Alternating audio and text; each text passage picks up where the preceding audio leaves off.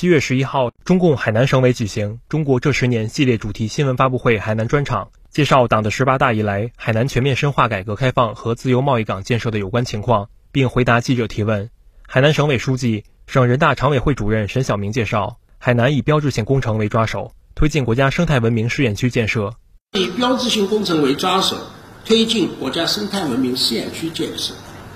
热带雨林国家公园入选首批国家公园，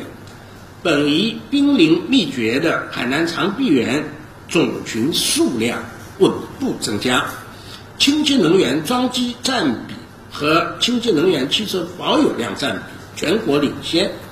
在全国率先实现全面禁塑，装配式建筑面积连续四年翻番，并推动了。六水共治、博鳌东峪岛临滩示范区等新的标志性工程